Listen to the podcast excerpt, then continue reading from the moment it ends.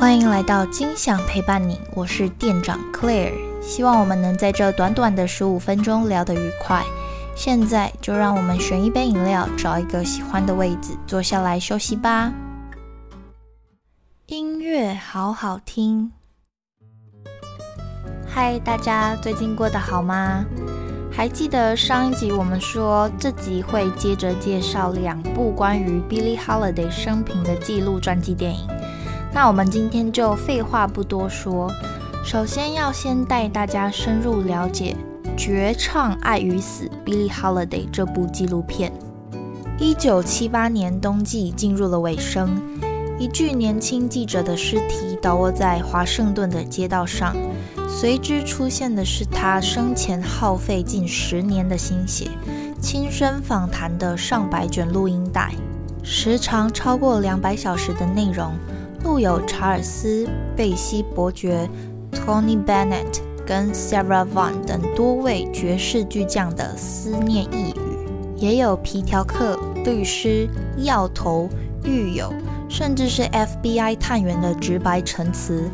他们谈论着一项共同的话题，一个熟悉的朋友，一种难忘的嗓音，一位永恒的名伶，Billie Holiday。时隔四十多年，导演重整了这批录音素材以及这位记者的遗稿，并结合珍贵照片与数位修复的表演录像，尝试着重绘 Billie Holiday 如同黑色电影般的私密肖像。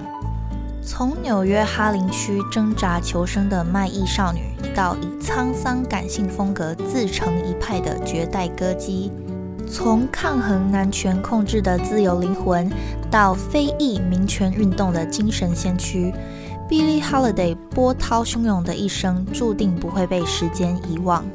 那这部片呢，是于二零一九年上映的，它是一部拥有双重视角的纪录片。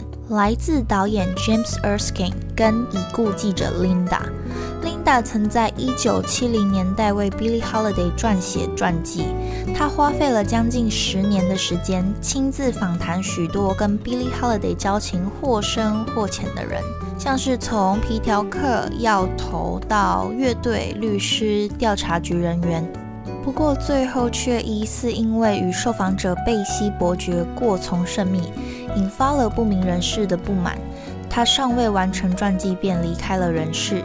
导演虽然也试图追寻 Linda 的死亡之谜，访谈她的家人，但自杀或他杀的真相已随着时间被掩埋，只能让 Linda 所留下来的珍贵录音档和手稿透过这部片被世人知晓。Linda 的访谈对话是这部片的核心素材，她的文字呢也成为推进叙事的注解和旁白。Linda 自己也说过，她对 Billie Holiday 充满认同，尤其他们都经常爱上不该爱的、伤害他们的人。因此，即使 Billie 的生平、种族和情感遭遇里有太多沉重，整部片的基调呢仍带有一种同为女性而独有的温柔和感同身受。相对而言，导演 James Erskine 或许是基于身为白人男性的自觉，仿佛刻意退得很远，只有仅在录音谈话、没有人物和互动画面时，穿插以老式录音带。那个时代夜晚雨后的纽约街头，身处汽车前座开在跨河大桥所见的苍茫天色，并且以一首又一首呼应 Billie Holiday 人生情节。贯穿全片未曾中断的 Billie Holiday 著名歌曲为背景音乐，那光是这一点呢，其实就能够让观众心满意足。从这些细节氛围，能够感受到导演隐藏于片中的关怀。在纪录片中，节目主持人拿 Billie Holiday 跟她同期的另外一位女歌手 Ella Fitzgerald 做了戏谑的对比，就是同样一句“我的男人离开了”。我们听 Ella Fitzgerald 唱，可能会觉得那个男人只是走去路口买面包。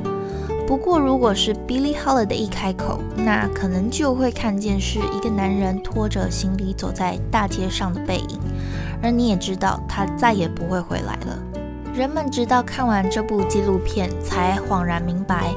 他的歌声之所以能跨越好几个世代，穿透各种媒介，仍带来如此深沉的震荡，不只是因为他用全身心吟唱，而是这些词曲信手拈来的即兴，诠释他灵魂的本身。他不只是娓娓道来一个故事，他开口之后的一字一句，尽是受苦挣扎，遍体鳞伤的人生，无法回避，无从抽离，因此。直窜进入人们的心底，让人久久不能平静。不过，其实早在一九七二年就有一部 Billie Holiday 的传记电影，叫做《Lady Sings the Blues》。但稍微了解 Billie 的生平，就会知道，在那部电影里面，始终支持她、与她相爱，即使她吸毒入狱也不离不弃的男主角，是虚构的浪漫人物。这个角色的存在呢，几乎像对他真实人生的讽刺。另外，这部电影由 Diana Ross 主演，并演唱 Billy 的多首重要作品。虽然也是有意义的诠释，但毕竟他跟 Billie Holiday 的声线其实相差的蛮多的。所以在许多年之后呢，《绝唱爱与死》这部纪录片就以完全相反的特点，跟 Lady Sings the Blues 传记电影完美互补。所以这也是我为什么今天没有要特别介绍 Lady Sings the Blues 的原因。OK，那我们接下来呢就要进入到第二部，二零二一年上映的美国传记剧情片《The United States vs Billie Holiday》。这部片讲述了美国三大传奇女爵士乐手 Billie Holiday 的生平，也描述了她即便身处劣势，也极力在歌声中争取想要的一切。不过因为疫情的影响，无法登上院线，而改于影音平台播映。将这位传奇歌手简要又深刻地演绎于众人面前。Billie Holiday 的周围呢，总是不乏大量的酒精、毒品、脏话。那电影里陪伴他的香槟、啤酒、威士忌、琴酒、伏特加，一样都没有少过。片中当他演唱的时候呢，不仅歌词提及“我想来根猪蹄跟一瓶琴酒 ”，I want a pig foot and a bottle of gin。Billie Holiday 手上也拿着一杯 Gin Tonic，虽然他什么酒都喝，不过他最爱的还是琴酒跟伏特加。那这部电影的故事背景呢，为一九四零年代，美国政府将毒品战争种族化，盯上黑人爵士歌手 Billie Holiday，竭尽阻止他演唱他个人的争议性歌曲《Strange Fruit》。因为这首歌的歌词暗喻白人社会对黑人的残酷迫害行径，引发联邦政府的不满。故事内容则聚焦在 Billie Holiday 的毒瘾、爱情以及他为人权的抗争。电影中，联邦政府想要阻止他公开演唱这首歌，于是看准他药物成瘾的这个弱点，找来黑人探员 Jimmy Fletcher 接近他，并且让 Jimmy 设下桃色陷阱。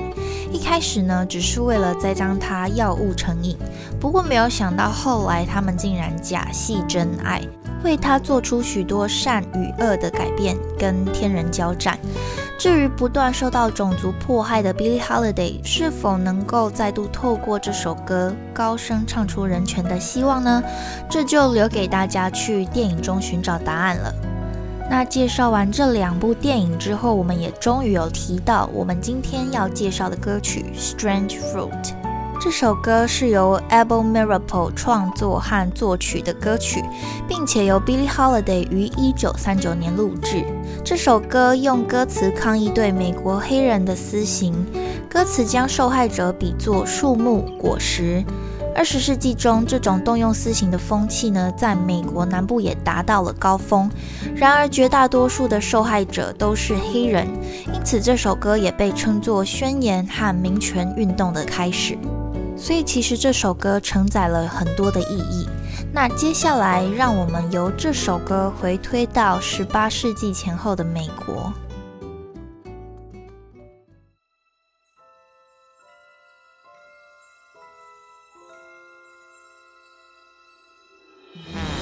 American Dream，美国梦，是美国拓荒时期带给人的美好印象。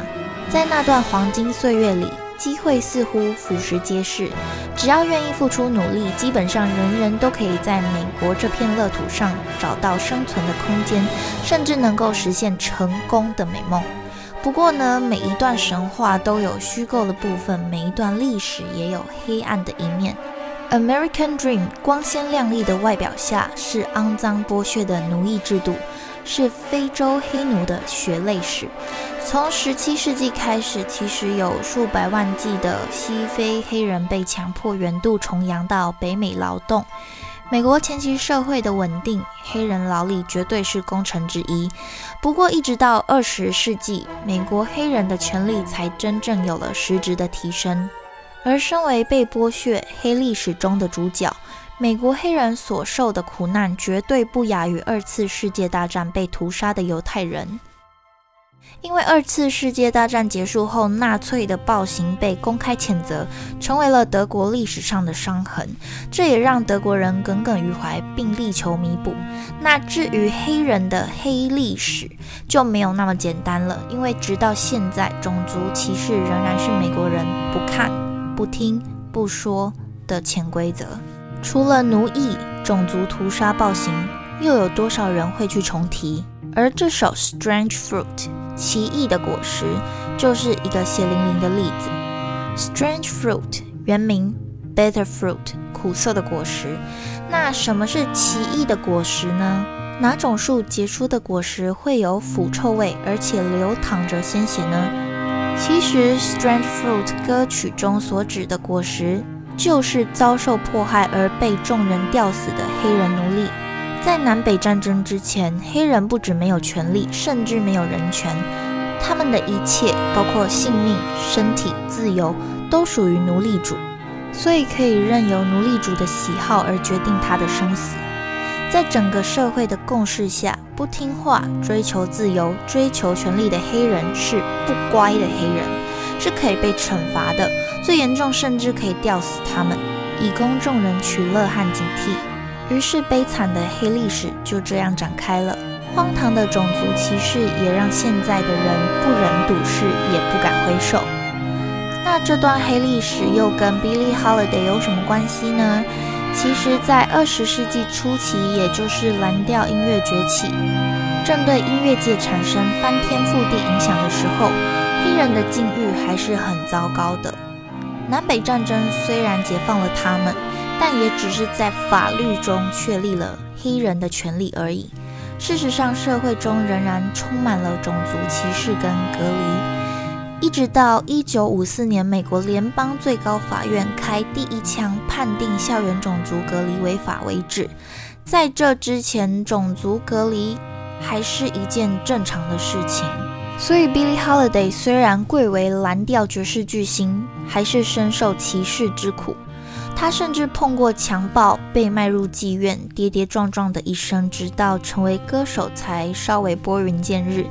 但在歌手生涯当中，仍然不断碰到挫折，例如被白人警察刁难，染上毒瘾、酒瘾。当然，这又是另外一个故事了。在蓝调史中呢，黑人歌手几乎无法不跟药物画上等号。最终，他的健康状况也日渐衰落，最后感染死亡。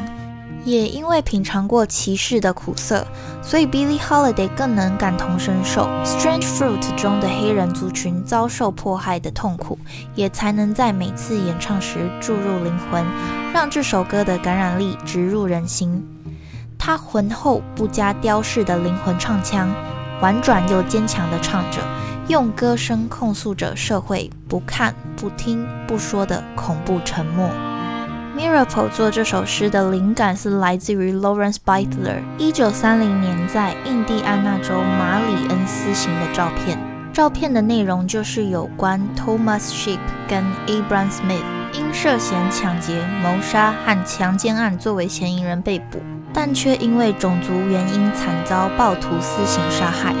所以，如果单看歌词，其实我们可能不太明白歌词说的是什么，或者是他想要表达的。但如果结合前面所说的，以及对 Thomas Sheep 跟 Abram Smith 私刑事件的了解，其实你就会深刻的体会到，即使在种族隔离不复存在的今天，在聆听 Billie Holiday 唱这首歌的时候，只是他快要哭泣却没有泪的狰狞，听众的心头仍然能感受到一阵颤动，并且涌现出旁观他人之痛苦的不安，仿佛忽然被提醒，黑人蓝调以及爵士乐的迷人，不该去脉络化的当做娱乐来享受，那是他们集体苦难才得以淬炼出的艺术与灵魂。那 Billie Holiday 他在一九三九年的时候首次在咖啡馆协会表演了这首歌。他说唱这首歌虽然会让他有点担心被报复，不过由于这首歌会让他想起他的父亲，所以他也就继续演唱这首曲子，使得这首曲子成为了他现场表演的固定曲目。那由于这首歌的影响力。咖啡馆老板 Josephson 也因此制定了一些规则，像是每到周末结束之前，服务生就会提前停止所有的服务，并且呢，除了舞台上的灯光之外，整个用餐区会处于黑暗当中。而且这首歌之后不会有安口曲，而此时的 Billie Holiday 则会闭着眼睛站在舞台上，仿佛在祈祷。他曾经就这首歌跟他的唱片公司，也就是哥伦比亚公司联络，可是当时公司其实蛮担心南方唱片零售商的反应，以及广播公司的负面反应，所以当 Holiday 的制片人 John Hammond 也拒绝录制的时候，他就转向他的朋友 Milt Gabler，也就是 Commodore 唱片公司的老板寻求帮忙。Billie Holiday 为他清唱了 Strange Fruit。并且让 Milt Gabler 感动的流下了眼泪，因此哥伦比亚从他的合约中暂时放走了他一下下，让他能够顺利的录制 Strange Fruit，并且于一九三九年录制发行唱片，总共售出一百多万张，最终也成为他歌唱生涯中最畅销的唱片。OK，那接下来让我们先听听原唱 Billie Holiday 的版本。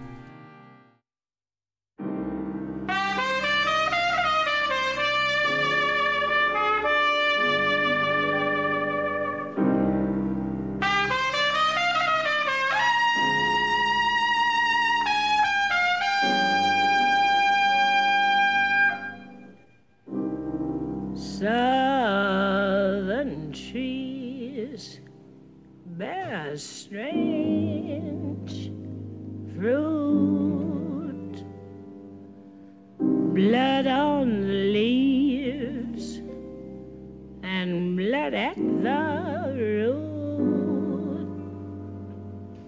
Black bodies swinging in the southern breeze.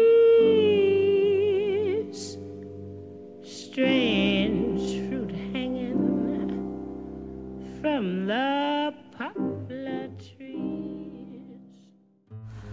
那听完他的版本之后呢，我想介绍另外一位也有诠释这首歌的歌手给大家听，那就是 Nina Simone。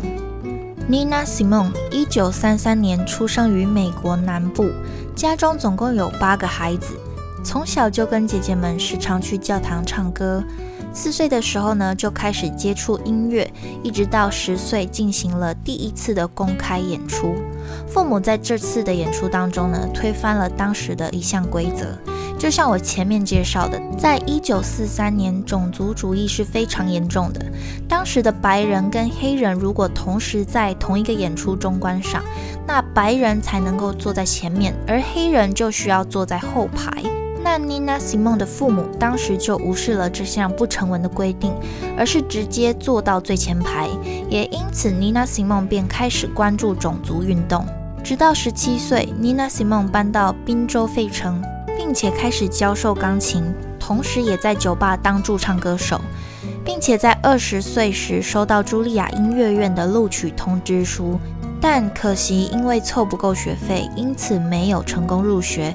所以可以说，因此与有可能成为第一黑人女钢琴家这个机会失之交臂。过了几年，她也申请了另外一个学院，但面试的时候就被淘汰了。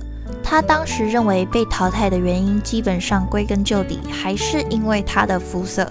所以从此以后，她更加的热衷于黑人的种族问题与种族运动。那 Nina Simone 的脾气呢？听说特别差，所以在音乐界无法与大家很好的共处，像是她的经纪人呐、经纪公司也都不例外。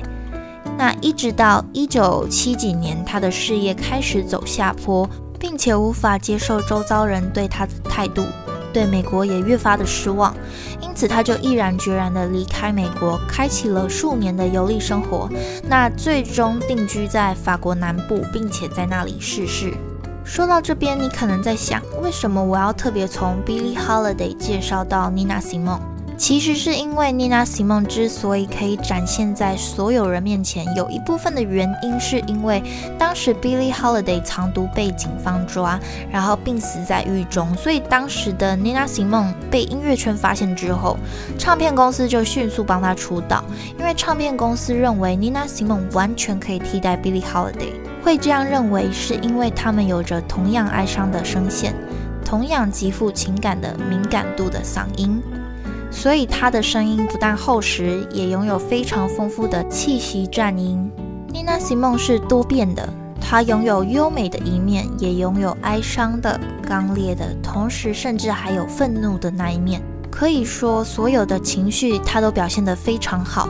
不过，也许就是因为她的脾气太大，无法和世界妥协，所以在她的音乐里，虽然她在忧伤，在哭泣。或是在愤怒或叙述各种不同的环境，不过听众总能在他的嗓音当中感受到具有挑衅意味的感觉。那讲回这首《Strange Fruit》，它也被 Nina Simone 收录于他《Pastel Blues》这一张专辑当中。那接下来就让我们一起欣赏 Nina Simone 的版本。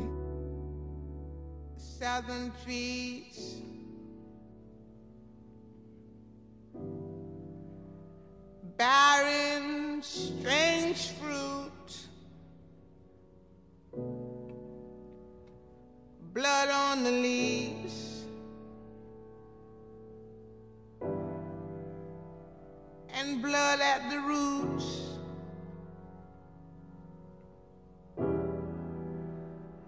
Black bodies swinging in the southern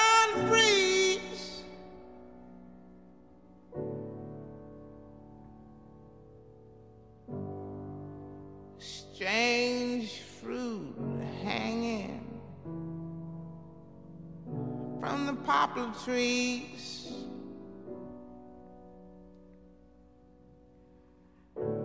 Pastoral scene of the gallant South.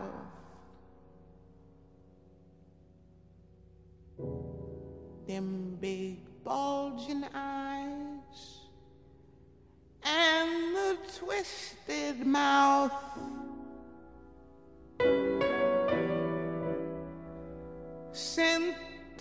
Magnolia, clean and fresh. 如果安安静静的听，你会觉得 Nina Simone 正在轻轻的倾诉着她的痛苦。不是每个歌手都可以做到这么刻骨铭心且字字句句的清晰表达出来。Nina Simone 对于她的种族以及她对于美国的种族主义的抵制，还有他参加反种族主义的运动，其实不难理解。这首诗以及这首歌描述的就是黑人的痛苦，就是在美国的黑人以及非洲裔黑人的痛苦。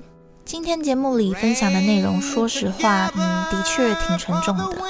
但我希望金想陪伴你这个节目，不只能够带给大家快乐轻松的氛围，也能带给大家更多的机会去认识透过由音乐传载的重要历史文化。然后在节目的尾声，我想分享给大家 Nina Simone 曾经说过的这么一段话：爵士是白人对于黑人音乐的用词。我认为我演奏或是我创作的是黑色的古典音乐。好的，今天的节目就到这边，也希望今天的内容你会喜欢，期待下下周同一时间在金享陪伴你，与你再次相遇啦。拜拜。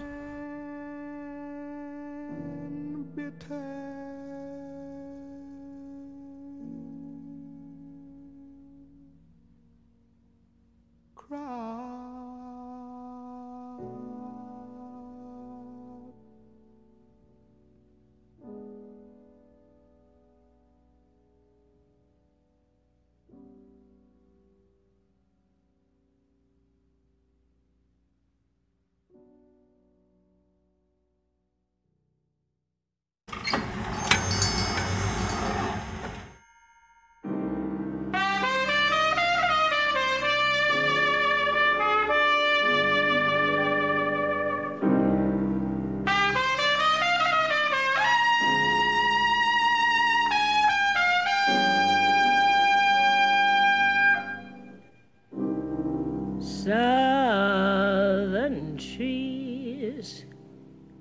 a strange fruit.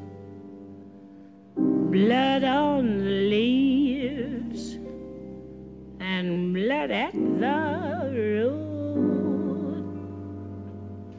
Black bodies swinging in the southern breeze. Strange from the poplar trees.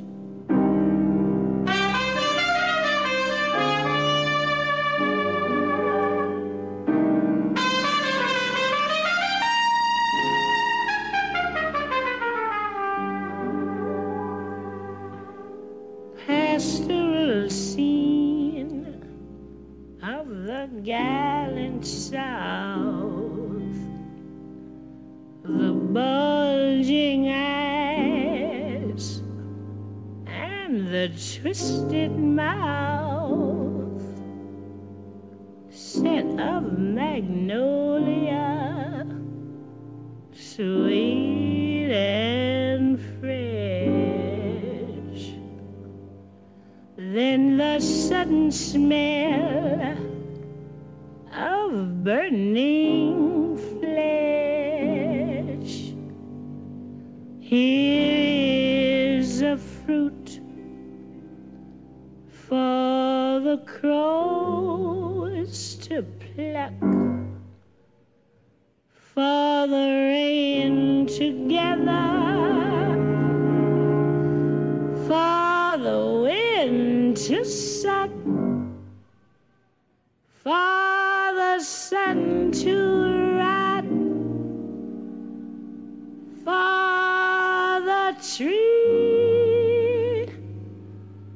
to drop.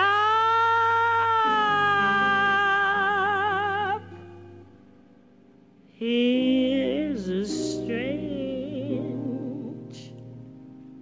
and bitter